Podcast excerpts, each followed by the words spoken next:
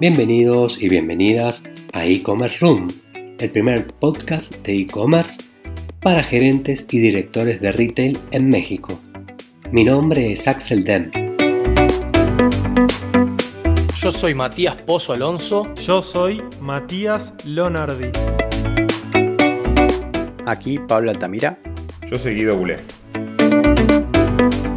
Yo soy Diego Cogan. Dicho esto, damos comienzo a este nuevo episodio de e-commerce room. Esperamos que lo disfruten. Bueno, buenos días a todos. Estamos en un nuevo episodio de e-commerce room. En esta oportunidad, eh, hoy, nos, estamos platicando con José Urtubay. Eh, Josu es Chief Operating Officer de, Cubo. Eh, Cubo es una startup que hoy tiene operaciones en, el mercado mexicano y declaran que se especializan en el concepto de micro-fulfillment. Es un, término que la verdad que ha tomado gran relevancia en el último tiempo, así que nos pareció súper interesante poder estar conversando, platicando con un especialista en el tema. Así que, Josu, eh, bienvenido a e-commerce room. Muchas gracias por, por poder eh, conocer un poquito más sobre ustedes y también sobre qué hace, sobre qué es fulfillment, básicamente. Súper. No, yo, yo, encantado de platicarlo mucho, que podemos saber. Ya llevamos varios años haciendo e-commerce en México y pues nada, es realmente es un canal que me encanta, me apasiona el e-commerce, soy adicto y afortunadamente trabajo con esto. Bueno, somos tres adictos acá. con todo.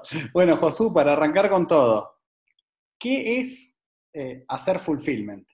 Sí, mira, fulfillment viene del término, o sea, literal es una, si lo traduces como tal del inglés al español, es un tema de satisfacer, ¿no? ¿Y qué es lo que hay que satisfacer? Básicamente es la promesa de venta que hacen los e-commerce al consumidor final, que básicamente cuando vendes un producto estás vendiendo el producto como tal con una promesa de entrega. La promesa de entrega es básicamente en cuánto tiempo te voy a entregar.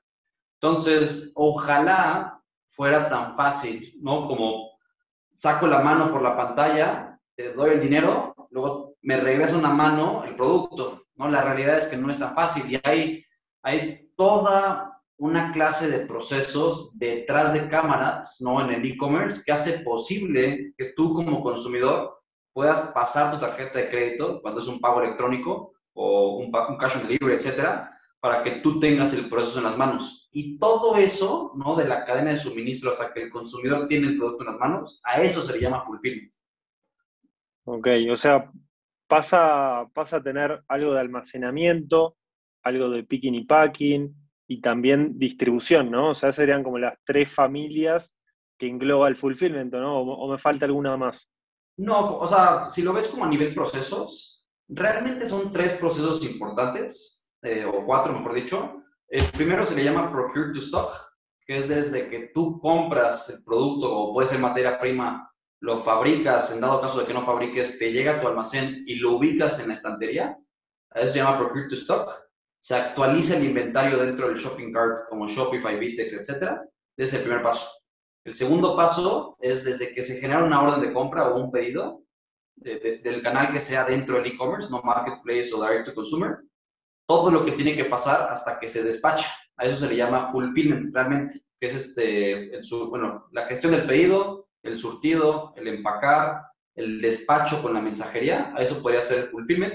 Luego viene como tal el last mile delivery, ¿no? Que es desde que se despacha con la mensajería todo lo que tiene que pasar, dependiendo de dónde esté el cliente. Evidentemente no es lo mismo una entrega local que no tienes que hacer cross-dock a una entrega nacional que tienes que volar, llegar a otro sorting center, pulverizar con la mensajería y entregar. Este, y esta parte desde el order to delivery, ¿no? Que es el, todo el proceso desde que cae el pedido hasta que se entrega, creo yo que hay un proceso transversal, que es un proceso de customer service. Ahí entra mucho el customer service. O sea, ahorita ya platicamos como alto nivel cuáles son los procesos medulares de un e-commerce. Muy bien. Ok, y, espectacular. A ver, eh, o sea, un poco el, o sea, ya explicaste por qué eh, de fondo es importante, digamos, hacer un fulfillment, eh, digamos, correcto, qué, qué puede pasar, pero ¿qué es lo que puede salir mal? pues todo. este, y creo que una de las principales cosas que tiene el e-commerce es que, bueno, y normalmente el que conocemos ahorita, que es el que está muy en auge y explotando, es el, direct to consumer o el B2C. Este ahorita está en auge, pero todavía falta otro que será el B2B, que todavía no está creciendo mucho. Ya hay algunas, este, como Tool de Colombia, que es un canal un poquito más de B2B, pero bueno, el, el B2C, ¿qué es lo que puede salir mal? En el e-commerce no tienes segundas oportunidades la riegas una vez y la regaste para siempre, porque simplemente el cliente no regresa contigo, ¿no? Entonces, cuando las cosas salen mal, desafortunadamente pueden llegar a salir muy mal.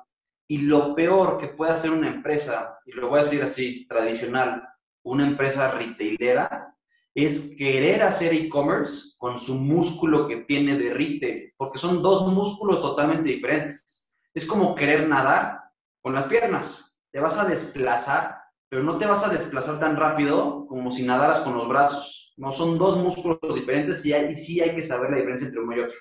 Entonces, no, eso es básicamente, ¿qué sale mal? Está de por medio la, o sea, la satisfacción del cliente final, que creo yo que es lo más importante, y con eso, pues ya todo lo que te puedas imaginar. Súper interesante. Bueno, recién en el back antes nos, nos, nos hablabas recién de los músculos de nadar y correr, y recién nos contaba Josu que había salido cuando era chavito eh, en, un, en un Ironman de México segundo, así que bueno, súper claro ahí también la, la, similitud. Y, yendo un poquito a eso que decís vos de, de, separar el músculo, que a veces una compañía quiere hacer con su misma estructura, misma cantidad de gente, operar en negocio de retail como el e-commerce, que son dos mundos distintos, eh, ¿cuándo, ¿cuándo, le conviene a una marca, un retail o un e-commerce hacer fulfillment propio o tercerizarlo, ¿no? O sea, ¿cuándo, cuándo, se recomienda hacerlo in-house o tercerizarlo en alguien que ya conoce y, sabe de procesos de fulfillment? Muy bueno. O sea, sí considero que hay veces que es mejor llevarlo interno y hay otras que es mejor tercerizarlo. Cuando tú quieres tercerizar, es porque tú no quieres que tu cuello de botella a nivel de operaciones lo tengas interno. Porque si lo tercerizas, le pasas esa chamba a un tercero que en este caso se le conoce como Fulfillment Center. Él es el responsable, aquí está mi inventario, de esta manera te caen los pedidos y es tu bronca y hazlo tú.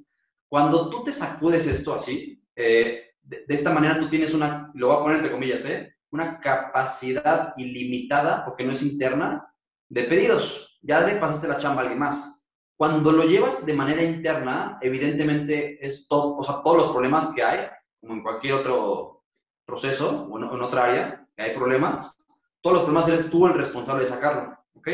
Particularmente la diferencia la veo eh, cuando tú quieres atacar a nivel nacional, mi recomendación, bueno, cuando quieres atacar a nivel nacional y tienes un producto que es e-comercero, y así es como yo le llamo, producto chiquito, de alto valor, que se puede mover a nivel nacional y sobre todo que aguanta un costo de entrega de última milla a nivel nacional, mi recomendación es tercerizarlo.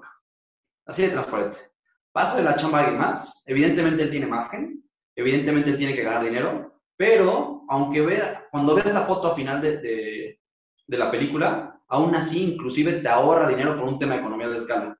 Eso es cuando hay que tercerizarlo. Y cuando no, fíjate que lo que he visto es que entre más commodity es un producto o menos e-comercero es, te conviene más llevarlo todo tú. Y un ejemplo muy rápido, hay una página que me gusta que se llama tlacoyitos.com. Es un e-commerce de tlacoyos. Ustedes no son mexicanos, cabrón. Pero el tlacoyo es un commodity porque es, es maíz a final de cuentas, ¿no? Eh, procesado, etcétera, pero cuesta la pieza 3, 5 pesos. Pues es un producto que no nació para el e-commerce. No es un dermocosmético que cuesta 600 pesos una botellita de 100 gramos. Es un producto que cuesta 3 pesos ¿no? Y el costo de entrega de, la botellita de, de cosmético y este tlacoyito es exactamente el mismo. Entonces, estos cuates de tlacoyitos, que son es un caso de éxito que lo llevan de manera interna, ellos entienden que, tienen una debilidad muy fuerte por el tipo de producto y que no le pueden vender a todos los clientes a nivel nacional. Ellos entienden que para atacar un mercado lo tienen que hacer por ciudades. Y con este entendimiento, ellos únicamente tienen e-commerce, pero no es un e-commerce tradicional que vende a todo México, es un e-commerce que se enfoca en mercados. En este caso Tlacoyitos, atiende únicamente Ciudad de México. Yo lo que me imagino es cómo arrancó Tlacoyitos hace cinco años, no conozco los dueños, pero si hubiera sido mi negocio, yo hubiera dicho, yo voy una vez a la semana a Polanco, una vez a la semana a la Roma, una vez a la semana a Santa Fe, etc. Empiezo a juntar pedidos, es muy probable que al principio ellos salían perdiendo, porque tenían que, o sea, les costaba más ir a entregar de lo que cobraban, pero afortunadamente conforme fueron creciendo, tuvieron una densidad muy fuerte en sus rutas de entrega y hace que tengan un negocio rentable vendiendo un commodity a través de un canal digital. Entonces, en ese caso, y es un dolor de cabeza, ¿eh? no imagino lo que viven en sus pates, en ese caso es mejor llevarlo interno. Si tú no eres clacoditos.com y tienes productos que son e-commerceros, que aguantan, ¿eh? porque es un tema de que aguantan una guía de logística de última milla de una paquetería, es mejor tercerizarlo. ¿Por qué? Porque lo van a hacer igual o mejor que tú y te ayudan a escalar de manera ilimitada. ¿Todavía no estás suscrito a nuestro canal? Puedes encontrarnos en Spotify, Apple Podcast, YouTube y LinkedIn como e-commerce room. Se me ocurren casos que empiezan a complicar todo. Imaginemos un retail que tiene sucursales en tiendas en varias ciudades y tiene su propia tienda donde ofrecen envío nacional y retiro en tienda. ¿Cómo juega eso con el fulfillment? Con un fulfillment tercerizado. es que hay ahí, o sea, hay como que abres un poquito la caja de Pandora, algo que se le llama omnicanal. Entonces, creo yo que son dos momentos en, en un país, lo voy a decir a nivel país o a nivel empresa, de adopción del e-commerce. La primera etapa de adopción, y hay muchas empresas que lo quieren hacer desde el día uno, desde un punto de vista omnicanal, y yo no lo recomiendo creo yo que primer paso se llama haz buen e-commerce, haz un buen e-commerce, ten entrega día siguiente en las ciudades principales y ten entrega de, de 3 a 5 días en ciudades secundarias. Y cuando estés masterizando eso, lo voy a decir así, o ya seas experto, ya puedes empezar a ver un tema de omnicanalidad, de cómo juegas con tus puntos de venta para atender la demanda del e-commerce. Pero creo yo que no es al revés, porque si bien tiene una complejidad hacer un fulfillment, cuando eso lo replicas en 300 o 1000 puntos de ventas, eso quiere decir que vas a hacer las cosas 300 veces peor o 1000 veces peor. Entonces, mejor primero en un, en un ambiente controlado de un site, un fulfillment, lo empiezas a gestionar, aprendes y cuando ya lo tienes controlado, ya lo puedes expandir a toda tu red, no al revés, porque te va a salir explotando. Perfecto, súper interesante. Y según tu, tu, punto de vista, ¿no? O sea, ¿qué cualidades em, o tres virtudes quizás tiene que tener un, o hay que encontrar en un buen operador de fulfillment, ¿no? O sea, ¿cómo entendemos si vamos a, si hoy tenemos un e-commerce y queremos salir a tercerizar em, el fulfillment, entendiendo que tenemos un producto e-comerciable, como dijiste vos, te robo esa palabra, em, ¿cómo entendemos quién es nuestro principal aliado, si querés, en fulfillment y cómo encontrarlo. ¿Qué cosas hay que, qué cosas tiene que tener en cuenta un e-commerce a la hora de buscar este, este partner que es muy importante, por lo que dijimos, ¿no? O sea, por lo que estamos viniendo platicando. 100%. Eh, el, operador logístico viejo, le voy a llamar así, se le conoce como 3PL. Entonces, el 3PL es, es un operador logístico o una empresa de servicios logísticos en el cual tercerizas tu operación, pero honestamente están más enfocados para un tema de retail. ¿no? O sea, el, retail, ¿cuál es la diferencia entre el e-commerce y el retail? Muy rápido. En el retail tú tienes una baja cantidad de pedidos o transacciones. En el e-commerce tienes una brutalidad de pedidos y transacciones. Obviamente el retail se puede manejar por Excel o por mails o por WhatsApp. O sea, es muy fácil. Eh, a nivel proceso operativo, en el retail es muy probable que tengas una, un, mayor requerimiento de almacenaje. Necesitas almacenar tarimas completas, ¿no? Porque surtes a lo que decía Pablo, ¿no? 500 o 1000 puntos de venta. Entonces es muy probable que tengas mucho mayor demanda en el retail que en el e-commerce. Depende mucho de la industria también, ¿eh? Y la empresa, etc. Entonces, a nivel del requerimiento de almacenaje, uno tiene que almacenar mucho más que el otro.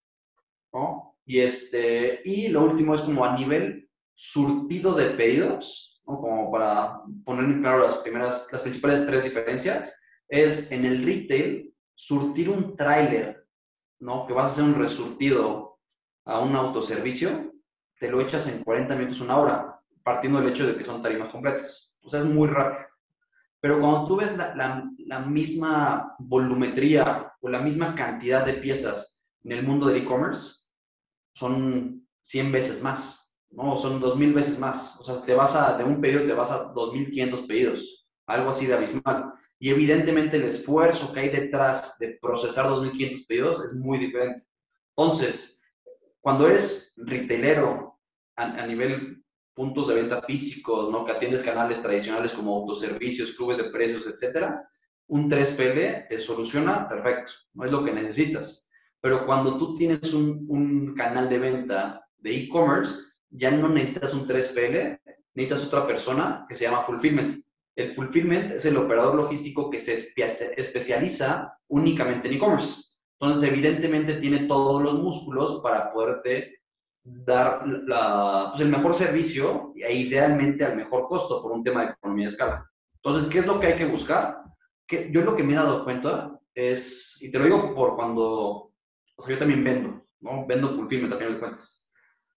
Lo que yo les digo a los prospectos que estoy, con los que estoy platicando, porque evidentemente tú tienes que hablar con 5 o 10 opciones, una de las principales diferenciadoras que yo veo, con el que te das cuenta cuando van a ser buenos o malos en el e-commerce, literal le preguntas, ¿tienes integración con tu shopping cart favorito? Ponle ahí Shopify, Bitex, WooCommerce, Magento.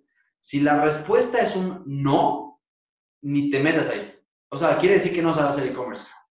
Si la respuesta es un sí, pero te cobro 500 o, 5 mil dólares y te lo tengo en tres meses, tampoco hace e-commerce, cabrón.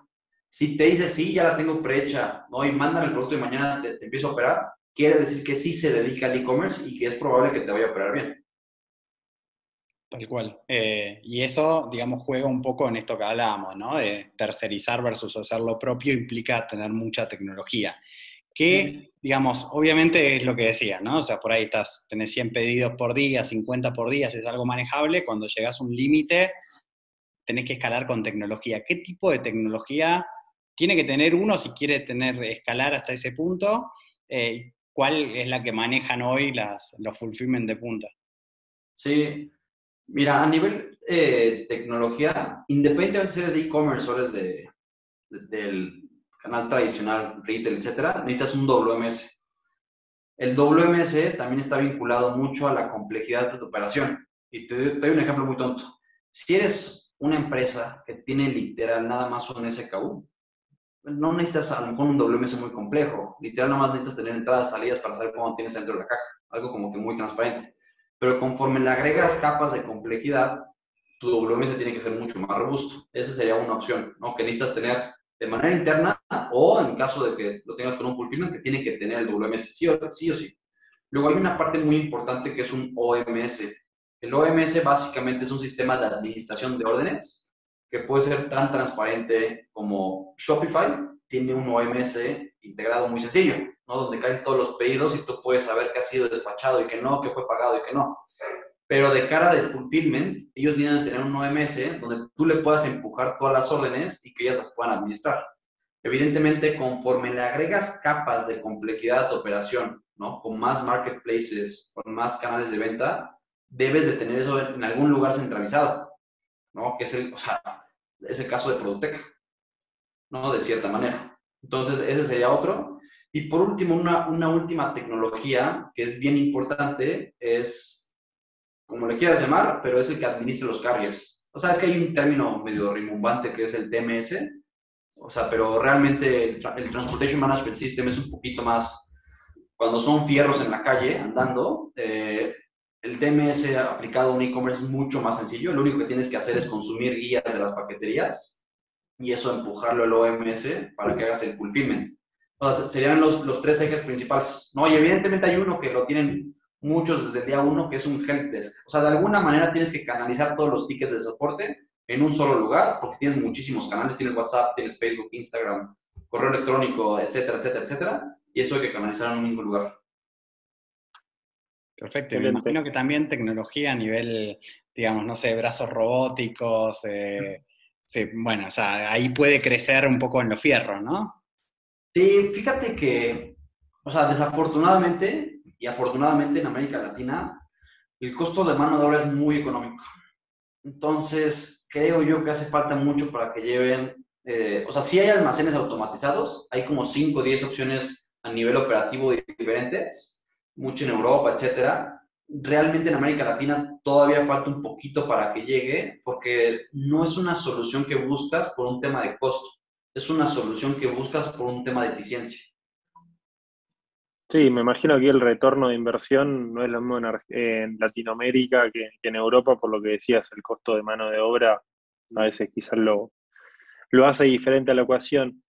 ¿Y cuál es, cuál es tu, punto de vista, si querés, yendo más a, meternos un poco en lo que hace marketplaces como Mercado Libre, Amazon, Walmart, ¿no? que, básicamente hoy en su, en su propuesta empiezan a impulsar lo que es fulfillment, ¿no? O sea, eh, ¿cuál es tu, opinión respecto a, por qué lo hacen, ¿no? O sea, por qué se meten eh, eh, en hacer fulfillment y dar esa solución a, los sellers. Más o menos creo que ya fuiste diciendo la importancia y la dificultad que es, pero ¿cuál, cuál es un poco tu opinión formada al respecto?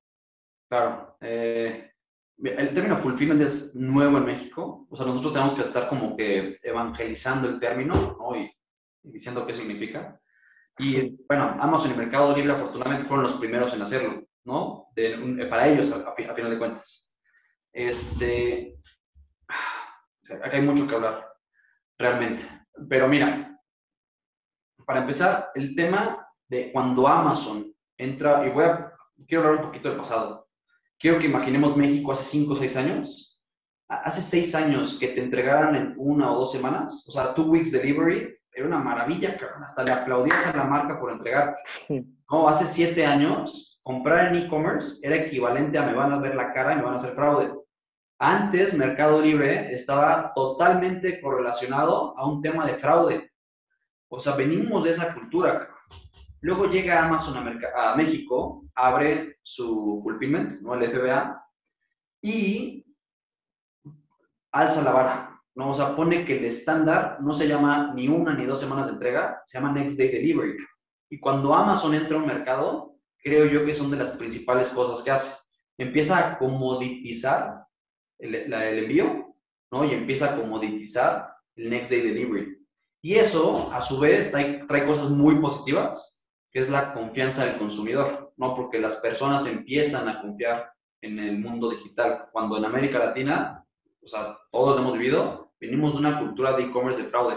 Afortunadamente, estos pure players igual llegan a evangelizar y a generar confianza. Eh, en, el caso de México empezó antes Amazon que, Mercado Libre Full. En el caso de Colombia empezó antes Full que Prime, por, otro ejemplo. Pero bueno, eso es como un poquito de antecedente. Y luego la otra es, ¿por qué esto, estas marcas, que al final de cuentas son un marketplace y que tienen una parte de white label, ¿no? Y de todo lo que ellos venden y de todo el tema de terceros, ¿por qué buscan a final de cuentas llevar ellos la operación? Y realmente bastante amplio es lo que llevan es por un tema de garantizar la experiencia logística, ¿no? Hoy en día, y lo digo yo como consumidor y ustedes también lo sabrán, eh, te metes en cinco minutos, te benchmarkeas cinco páginas, ¿no? En cuestión de segundos ya sabes quién es el más barato. A final de cuentas, todos tienen un precio retailero, más o menos 100 pesos. O sea, bueno, depende de lo que vas a comprar, pero es, la diferencia es bien chiquita, ¿no? O sea, es el precio de retail. Y a final de cuentas, quien se lleva tu dinero es quien te entrega más rápido. O sea, está muy cañón como en el e-commerce tu músculo logístico puede llegar a ser una ventaja competitiva contra tu competencia o inclusive una desventaja brutal por la que nadie te va a comprar. Entonces, lo que hace Amazon FBA y Mercado Libre Full es garantizar de punta a punta, ¿no? desde que entras al portal, todo lo que tenga que pasar en el portal y también la experiencia física del producto para que tú como consumidor tengas esta, esta, o sea, esta garantía ¿no? de que lo que compras y tiene esta insignia de Prime y esta insignia de Full, o sea, tiene sello de garantía. Si dice ahí te entrego al día siguiente, es porque al día siguiente llega, ¿eh? Y a mí, en lo personal, nunca me ha pasado que no me entregan, ¿eh? Me ha pasado que, se roban el paquete, que es otra cosa. Que, que me vacían. Luego, cuando compras litio, siempre te roban las cosas, no sé por qué. A mí con Amazon me han robado como cinco laptops pero igual les reclamas un poquito con el customer service, mandas evidencias y te lo mandan al día siguiente. Y esta garantía logística hace que mínimo yo como consumidor me meta antes a Amazon y Mercado Libre que a todos los direct consumers. todavía no estás suscrito a nuestro canal, puedes encontrarnos en Spotify, Apple Podcast, YouTube y LinkedIn como e-commerce room. Está buenísimo. Sí, sí, claramente acá subieron la vara y si bien en México venía un poco más atrás eh, que otros países de la región, la verdad que Amazon ayudó a que esto eh, se, digamos, levantara y Mercado Libre como para, para estar a la altura también invirtió mucho más en México que en otros países. Y bueno, y, eso está haciendo que todo el resto, que, en otros países no pasa, estén ofreciendo fulfillment. Y bien lanzan, ya otro marketplace nuevo lanza con fulfillment. Lo cual es, bueno, como decís, a veces obviamente se, se están apurando, pero es increíble como eh, claramente la, la, experiencia va por ahí, la competencia está por ahí y ya pasa a ser un, estándar. Y te hago una pregunta porque esto, a ver, yo en algún momento escuché, la verdad que no sé si es cierto, que en Estados Unidos el fulfillment de Amazon te entregaba si vendías por eBay. Ok. Eh, ¿Eso crees que va a pasar? Porque yo al principio veía que, bueno, es como, bueno, mandame las cosas a full, te dice Mercado Libre, mandame las cosas de y te dice Amazon. Y en un poco es para el tema de la experiencia y otro poco es para el tema de bloquear el producto, ¿no? lo tenés conmigo y no lo tenés en otro lugar. Eh, ¿Vos crees que eso va a pasar o crees que van a seguir con esta tendencia actual acá en México? sí, Amazon tiene un, un servicio que es Amazon Logistics y ellos hacen fulfillment de otros e-commerce. Pero yo, yo, tengo clientes que vienen de Amazon Logistics y se la pasaron muy mal. Te voy a decir por qué. Si tú tienes una capacidad de 100 pedidos y de un día tienes 200, ¿no? Y 100 son tuyos y 100 son del e-commerce, ¿cuáles crees que son los primeros que saca Amazon? Evidentemente los suyos, y a ti te manda, pero hasta atrás, ¿no? Cuando ya no tengo nada que hacer, antes de rascarme la panza, te saco a ti. Entonces, eh, bueno, esa es la experiencia de mi cliente amiga, de qué fue lo que le pasó. Literal, cuando se salió de Amazon, y no estoy exagerando, se tardaron un mes en entregarle su inventario. Un mes. O sea, es una barbaridad. Matas una empresa con eso. Un mes sin ventas, dime quién aguanta.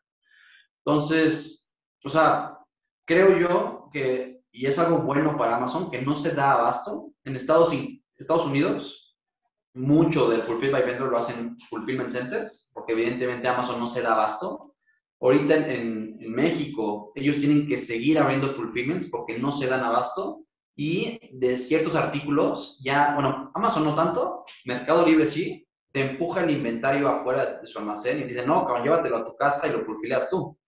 No, ellos nada más quieren el producto chiquito y de alta rotación.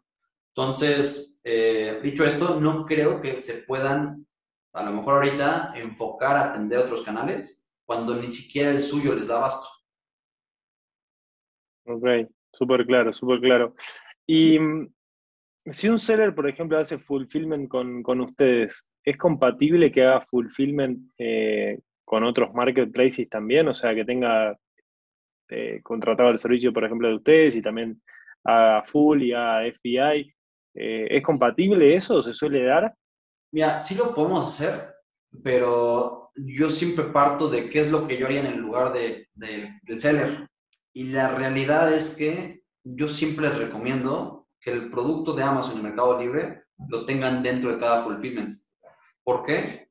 Porque punto número uno, el algoritmo se pone, o sea, hace que se vendan más los artículos que están en Prime. Y punto número dos, el consumidor busca más el Prime. Entonces, quieras o no, cuando lo mandas al fulfillment, tiene mayor rotación alimentario. O sea, yo lo puedo hacer y a mí me caen los pedidos de Amazon como si fueran de Shopify, a mí me da igual pero evidentemente a mí lo que me importa es que, le vaya bien a mi cliente y si yo no le agrego valor ahí, ¿para qué me lo llevo yo? A mí dame los de tu direct to consumer, que ahí es donde más valor te agrego. No porque te puedo poner a, a competir, si lo quieres ver así, contra la logística de estos fulfillments. Bueno, o sea, lo que ya sabes que vas a vender por Amazon, por Mercado Libre, etcétera, mandáselos.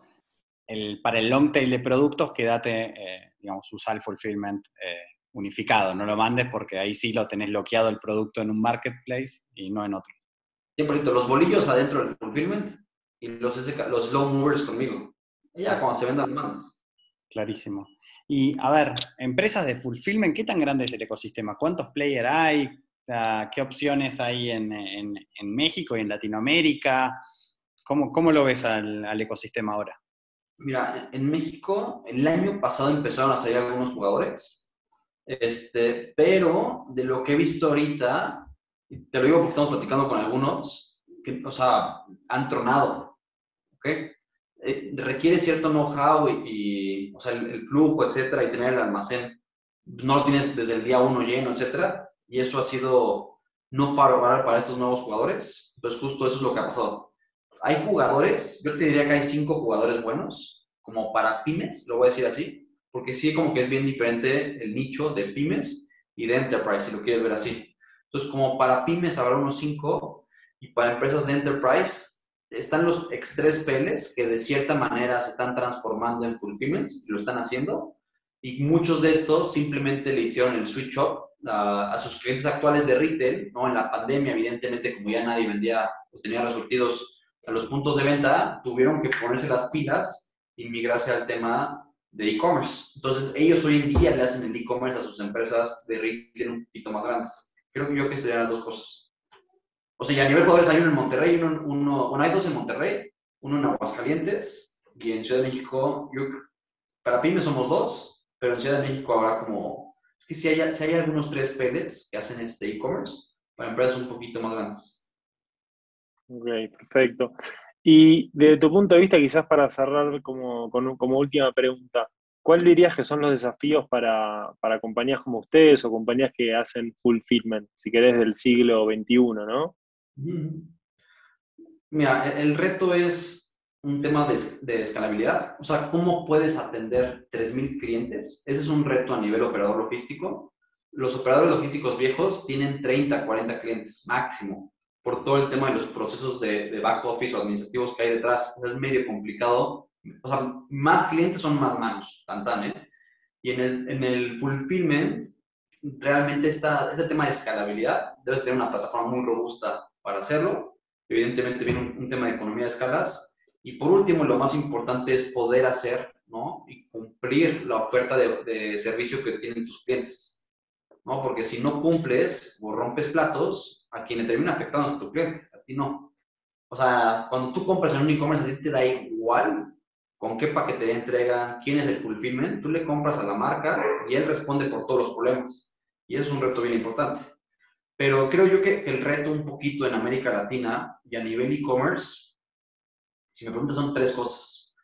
Hay una muy parte, una muy importante que es el tema de generar confianza con el consumidor, que ya se está dando, la gente ya confía en el e-commerce mucho más que en años anteriores. Luego, eso evidentemente por lo que platicamos de peer players, que ya las empresas ya están haciendo un buen servicio de e-commerce, etc. ¿no? Y eso va a seguir creciendo. Hay un reto logístico bien importante, ¿no? En México y en América Latina es una constante. Eh, nosotros no tenemos un servicio postal eficiente. O sea, en Estados Unidos, la logística de última milla, si te das cuenta, no hay tantos players de última milla, de startups. ¿Por qué? Porque está solucionado. Allá no hay ningún problema.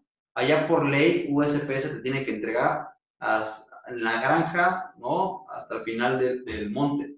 En México, tú mandas algo por correos postales y te lo firmo, no va a llegar. o sea, es un dolor de cabeza bien fuerte. Y eso evidentemente abre una ventana de oportunidad para todas las startups de, de última milla, ¿no? Porque hay un mercado bien interesante. Evidentemente estas se están enfocando en mercados un poquito locales y las empresas ya más grandes como DHL, Estafeta, PD, etcétera, se, enfocan ya en, los, en la carnita a nivel nacional. Pero bueno, hay, hay una complicación ahí bien importante porque a final de cuentas tenemos que de cierta manera colaborar, y eso nos falta mucho en México, colaborar con el cliente para ver cuándo y a qué hora le entregamos. En Estados Unidos tú avientas la, no la avientas, pero entregas la caja en la puerta y eso ya está entregado. En México tú necesitas tocar y que te abra alguien para entregarlo. Y eso es un reto. Ahorita por pandemia, pues casi todos están en sus casas. O mínimo la entrega exitosa en el primer intento subió. Pero cuando termine la pandemia y la gente regresa a la vida, que ya estamos medio regresando, evidentemente tienes que volver a colaborar para ver a qué hora es la mejor para entregar al cliente y que alguien te reciba. ¿No? Porque si no le estás dando vueltas a la caja todo el tiempo, y no logras entregar. Entonces hay un tema de, colaborar de cuál es el mejor horario para entregar, los mejores días, ¿no? Mandar este seguimiento en tiempo real que se vea el monito moviéndose para que tú te puedas poner las pilas y que llegues cuando llega él. Este, otros métodos de entrega, como entrega en sucursal, ¿no? Que te lo entreguen en el gimnasio al que vas en las mañanas y ahí lo recoges y te vas. Viene un tema de lockers, ¿no? Los lockers estos, en Asia está retacado de lockers por todos lados, en América Latina, no sé los otros países, en México hay como dos jugadores yo creo, todavía no le alcanzan a pegar, pero bueno, eso creo que va a ayudar muchísimo. Eh, el tercer reto es un tema de bancarización, o sea, México no está bancarizado, otro estaba leyendo, las mujeres, creo que el 30% de las mujeres están bancarizadas y, el, y de los hombres el 37%. Entonces, hasta hay un tema ahí medio complicado, ¿no? De, equidad de género, pero bueno, este, entonces el tema de bancarización también es bien importante. O sea, queramos o no, los métodos de pago principales del e-commerce son digitales. Y un, un, método de pago digital es, es una tarjeta de crédito débito. Entonces, aquí hay otro reto, que es el o bancarizas, que afortunadamente creo yo que están entrando muchas fintech a bancarizar, y eso nos va a ayudar a levantar el ecosistema, pero en lo que entran hay que ofrecer otros métodos alternativos de pago. Hay unos muy buenos como pago en Oxxo o pago en este, una tienda de conveniencia. Y también los players de última milla nos tienen que ayudar a hacer un tema de cash on delivery. Que cuando tú abres el cash on delivery, te lo digo porque yo hoy en día no lo manejo. Cuando abres esa caja de Pandora, te salen otros problemas que son todos los pedidos que no te quieren pagar cuando llegas a entregar. O sea, como que fueron emocionales ¿no? O pedidos de impulso, cabrón. Entonces ahí vas a abrir la caja de Pandora y tus costos logísticos se te van a ir al doble, cabrón. ¿No? Porque vas a tener que mandar y regresar y te vas a un doble cabeza. Pero bueno, ahí nomás hay que, hay que ver cómo puedes controlar ese tema de pedidos anómalos. Y ya básicamente, realmente es súper atractivo ahorita el e-commerce en América Latina. A mí en lo personal me encanta. Estamos en auge brutal. Y pues nada, hay que hacer bien, bien las cosas para que el consumidor lo siga adoptando y que sea su canal preferido. O sea, en China el 50% de las ventas de retail son de e-commerce. Es una barbaridad. En México apenas el 9%. Nos falta crecer más de cinco veces. Pero bueno, perito. Perfecto. Bueno, Josué, la verdad que nada, finalizamos, la verdad que una, una plática y una clase magistral de fulfillment, tocamos otros temas de e-commerce, la verdad que estuvo buenísima la charla, la apertura que nos diste, eh, me transmitiste mucha pasión, así que compré que sos un apasionado por el e-commerce. Así que bueno, nada, te agradecemos por haber pasado por e-commerce room. Estuvo con nosotros José, eh, Josu eh, eh, que es Chief Operating Officer de Cuba. Así que muchas gracias y espero que hayan disfrutado del programa.